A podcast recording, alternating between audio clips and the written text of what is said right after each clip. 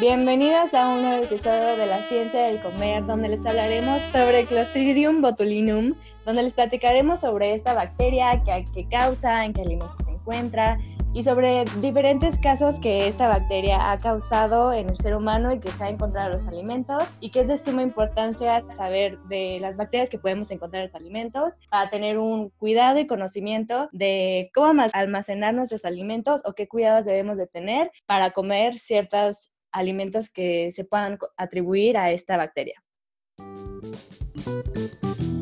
Bueno, primero que nada, eh, les hablaremos acerca de Clostridium botulinum, eh, esta es una bacteria que puede vivir en entornos con poco oxígeno, incluso sin oxígeno, debido a que es anaerobia facultativa. Es una bacteria que genera toxinas, las toxinas peligrosas, que son las botulínicas, y pues estas se pueden encontrar en muchos alimentos, como ya bien lo mencionan, por lo que es importante eh, saber sobre esta bacteria. Es una de las enfermedades transmitidas por alimentos de origen bacteriano más importante y de mayor impacto y fue descrita y descubierta alrededor de la década de los años 40.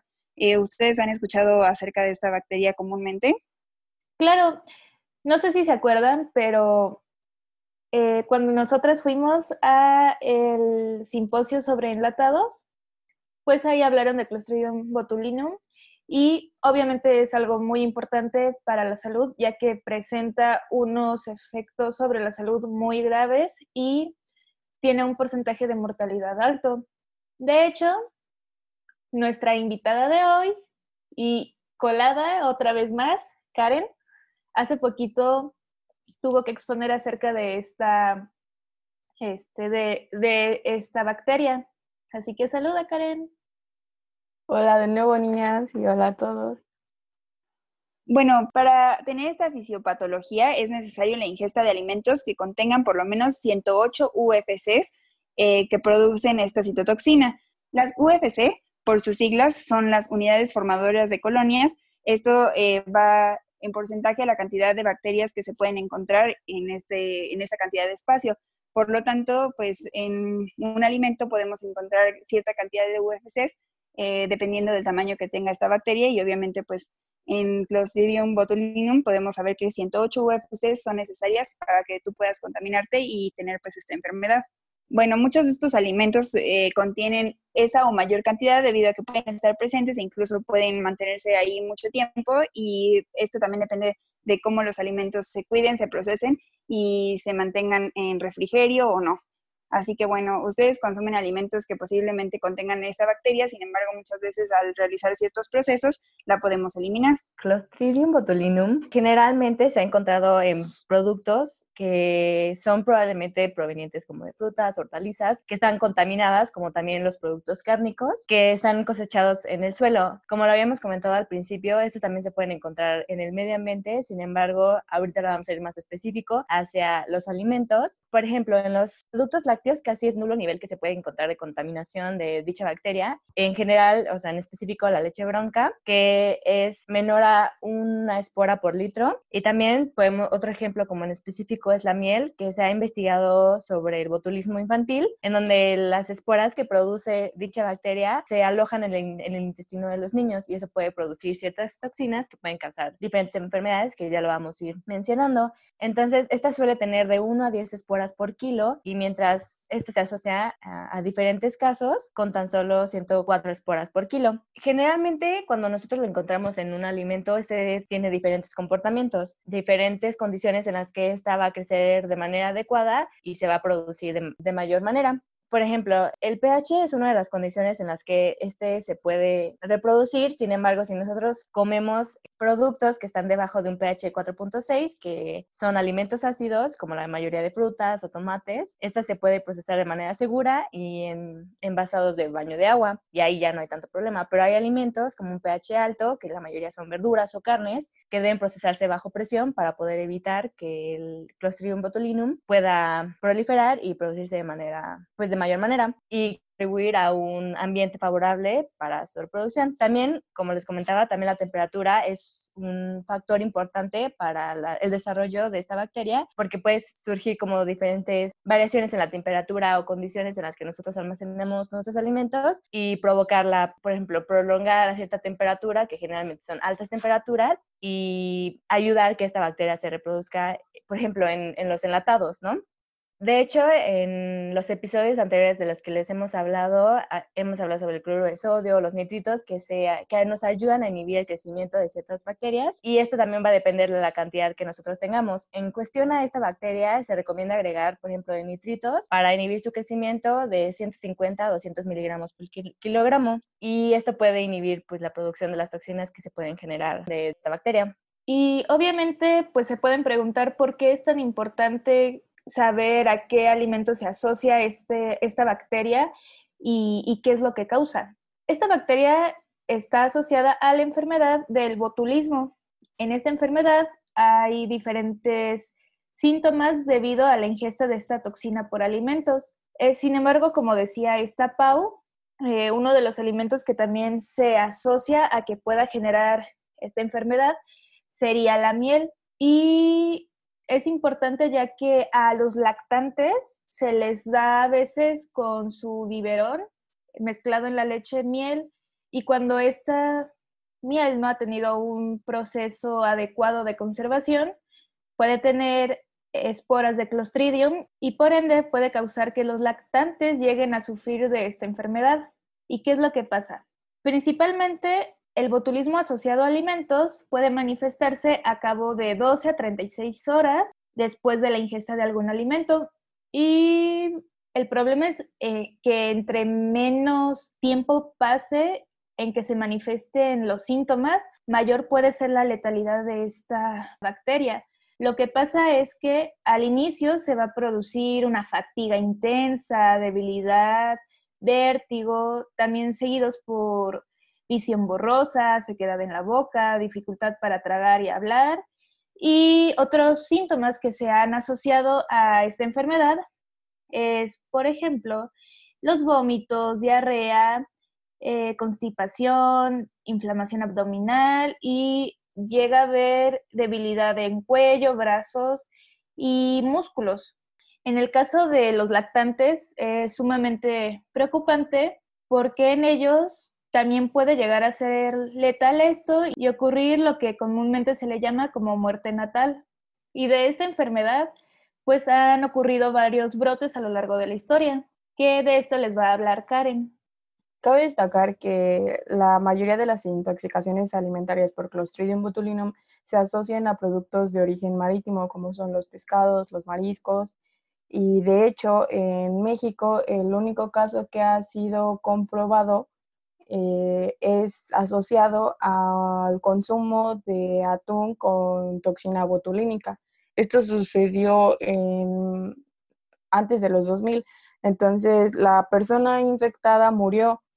Ah, afortunadamente, solamente consumió el atún esta una sola persona y por más que las autoridades intentaron descubrir si era presente en el atún, no lo pudieron comprobar debido a que eh, hubo un retraso muy grande en el tratamiento, en la atención médica a la paciente y por lo tanto no se pudo recuperar la muestra. Sin embargo, al rastrear ese, los lotes de atún, pudieron llegar a la fábrica y cerciorarse de que efectivamente había contaminación. Entonces hubo una acción rápida y por eso se, evitaron, se evitó un mayor contagio. También ha habido a lo largo de la historia eh, varios brotes de botulismo y de hecho esta bacteria se descubrió gracias a un brote que hubo en una aldea belga. A partir de ese brote, uno de los mm, microbiólogos como más boom de esa, de esa época fue el que lo descubrió, que fue Emil Ermingen. Él ordenó que se hiciera un análisis microbiológico al alimento al que se asoció la intoxicación de las personas y descubrió a Clostridium botulinum, que en ese momento él lo llamó Bacillus botulinus y no específicamente por la forma del, microorganismo, sino porque lo asoció al, consumo de las salchichas. También ha habido algunos otros brotes más intensos, más, más grandes, como fue el de El Cairo en 1991. Este fue el brote más grande asociado a una toxina botulínica de tipo E. Se asoció al consumo de Faseic, que es un tipo de pez salmonete, y este estaba infectado con esporas de Clostridium botulinum y hubo una afectación a 91 personas, de las cuales 18 murieron, lamentablemente. En años recientes, bueno, no tan recientes, pero de los 2000 hacia acá, hubo dos brotes muy importantes que fueron en el 2006. Uno sucedió en Tailandia y otro sucedió en Canadá y Estados Unidos. El de Tailandia es importante ya que fueron más de 209 casos asociados al botulismo.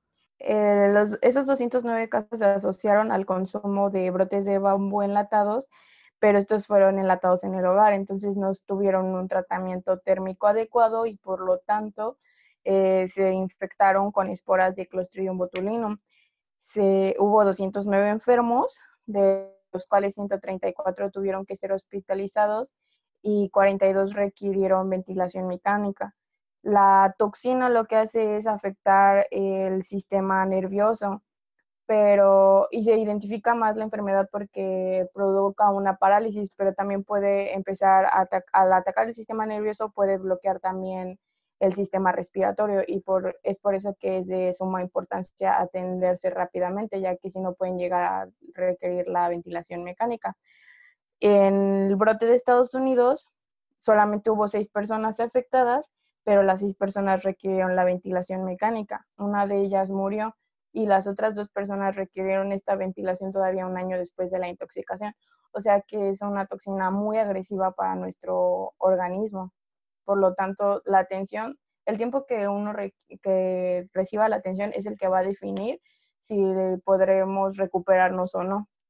Pues en relación con lo que dice Karen, eh, esta enfermedad, el problema es que a veces se llega a confundir por los síntomas con, por ejemplo, accidentes cerebrovasculares y también con el síndrome de Guillain-Barré, por lo que es importante que los doctores eh, identifiquen bien que esta enfermedad sea asociada a Clostridium, por lo que dice Karen. El problema es que si no se detecta a tiempo puede haber un brote muy importante eh, en la población, ya que generalmente esto se da por alimentos contaminados, aunque también se han reportado casos de gente que por aspirar estas esporas ha llegado a enfermarse de, de botulismo, al igual que se pueden llegar a infectar o a enfermar, pues, por heridas abiertas que han estado en contacto con estas esporas. Pero los casos más frecuentes son por los alimentos y es por lo que queríamos hablarles en este episodio. Y para lograr sanar de esta enfermedad, generalmente lo que se administra es una antitoxina. Antibióticos no es tan necesario, pero también hay algunas vacunas, me parecía leer en algunos libros, solo que no sé actualmente en este año si sí hay vacunas eficaces, ya que de las que pude leer, la vacuna que es para el botulismo, el problema es que a veces llega a tener efectos secundarios graves, entonces, más que nada, el primer paso para controlar la enfermedad es el administrar esta antitoxina. No sé si tengan algunos otros comentarios, chicas. Creo que es fundamental eh, aplicar lo que les estamos comentando, porque pues tal vez les estemos hablando de una bacteria y no se lo imaginen, o sea, como tanto en los alimentos, pero con nosotros cuando vamos a comprar algún producto, lo primero que tenemos que verificar es que, por ejemplo, si vamos a consumir atún, em, veamos que el empaquetado esté de manera adecuada. ¿A qué me refiero con esto? A que no haya como alguna anomalía o deformidad en la lata, que se vea como más inflada o abollada. Entonces, se han demostrado que si se encuentra de forma abollada, se puede consumir, pero si se encuentra de forma inflada, eh, debemos de evitar completamente su consumo porque esto se atribuye a las condiciones que le estábamos comentando que pueden proliferar a la reproducción de dicha bacteria y pues obviamente evitar que nosotros podamos consumir dicho alimento infectado y pues podamos causar ciertos padecimientos que esta bacteria tiene. ¿Ustedes cuando van a comprar, si se fijan en eso? ¿O si es dos por uno lo compro? ¿O, si lo relacionan o no lo relacionan? Eso que menciona Pau es muy importante. Eh, bueno, eso de que las latas estén infladas sí es muy peligroso. Sin embargo, cuando las latas están golpeadas o abolladas, no siempre debe de ser pues peligroso para la salud. Eh, de hecho, yo casi siempre que voy al súper soy de las primeras que agarro las latas que están así medio golpeaditas, que se sabe que muchas veces después terminan siendo un desperdicio, algo que vamos a hablar pues más adelante. Y pues no tiene que ser necesariamente un desperdicio, sin embargo sí hay que tener cuidado entre saber que una lata está abollada y rota o una lata que solo está abollada o una lata que está inflada y abollada, ¿no? Entonces hay que tener esa eh, gran diferencia y marcarla y, y, saber que cuando una lata está inflada no se debe consumir, sin embargo cuando está abollada sin ninguna apertura sí se puede consumir esta lata. Eh, bueno, algo importante también de recalcar es que el botulismo es una enfermedad de transmisión de alimentos, eh, entonces, pues sí, obviamente, sabiendo cocinar los alimentos de manera adecuada y teniendo una buena higiene, se puede evitar todo esto. Entonces es importante que tengamos ese conocimiento y aquí es donde nosotros podemos informarles día a día sobre todo lo que nosotros vamos aprendiendo y hacerlo, eh, informarles de manera muy clara. Igual creo que también regresamos al tema de la responsabilidad del consumidor hacia ser críticos de, o sea, cómo y cuándo elegimos los alimentos que vamos a consumir. Por ejemplo, no sé si se han dado cuenta que luego llega el carrito donde baja toda la, la, sí, los alimentos que se van a, acomodar en alguna tendita, ya sea local o en algún supermercado, y se queda horas el camión, ¿no? Debajo del sol y temperaturas súper altas, y obviamente eso puede causar muchísimos problemas en los alimentos. Entonces, sí tener como en consideración y también exigir que los alimentos sean almacenados de forma adecuada y nosotros también ser críticos al elegir y ver pues dónde estamos comprando. O sea, no digo que siempre pase esta circunstancia, sino simplemente si, vimos como, no sé, esta situación del de el camión, pues sí decir como señor, ¿sabe qué? Mueva su camioneta y porque pues podemos tener esas circunstancias, ¿no? Entonces, volvemos a lo mismo, o sea, siento que a pesar de que nosotros les estemos como dando esta información, a lo que queremos proporcionarles es que sean responsables en, y que tengan conocimiento de que esto está pasando, esto pasó y seguirá pasando y tengamos como ciertos cuidados y evitar pues que lleguemos a tener estos padecimientos de esta bacteria y otras bacterias que existirán que ya después iremos platicando. Bueno, nosotros le dimos este enfoque a los alimentos pues que ya están procesados porque son los que comúnmente no deben de tener esto por el mismo proceso por el cual están siendo conservados, empaquetados y todo eso. Realmente no es muy común eh, que, que esta enfermedad se dé por alimentos procesados, sino que muchas veces el problema son los alimentos de las conservas que se hacen en las casas y pues también hay que aterrizarlo un poco, ¿no? El, ahorita está muy de moda los alimentos orgánicos o que tú los compras en, pues no sé, en un lugar, en un pueblito o algo así, que es relacionado a lo que veíamos en unos episodios anteriores. El problema de que sean orgánicos es que a veces no tienen un proceso adecuado y más cuando no lo hace una empresa, sino que lo hace una persona pues cualquiera. Y si, no, si esta persona no sabe las, el pH al que esta bacteria no desarrolla o cualquier otra, o qué cantidad de sal se le debe de agregar al alimento para estar en conserva y que no se manifiesten la bacteria o otras que también nos pueden enfermar, mm, el problema va a ser que estamos más expuestos a enfermarnos y como vemos es algo muy grave para nuestra salud y pues más para los niños o los infantes que pues muchas veces por moda las mamás les quieren dar estas cosas de alimentos por lo mismo de que piensan que es mejor el que no sea procesado a que un alimento que sí lo es. Esperamos de verdad que esta información les haya sido de ayuda y que pues no se queden solamente con lo que les estamos diciendo, sino que investiguen más y se empapen de todo el conocimiento que hay, no solamente sobre Clostridium, sino sobre cualquier otro microorganismo que podamos encontrar comúnmente en los alimentos y evitar así las intoxicaciones alimentarias. Déjenos sus comentarios en nuestro Instagram o a través de nuestro correo para que así podamos interactuar con ustedes y resolver otras dudas e inquietudes que les pudieran haber quedado. Porque nosotros somos la ciencia del comer.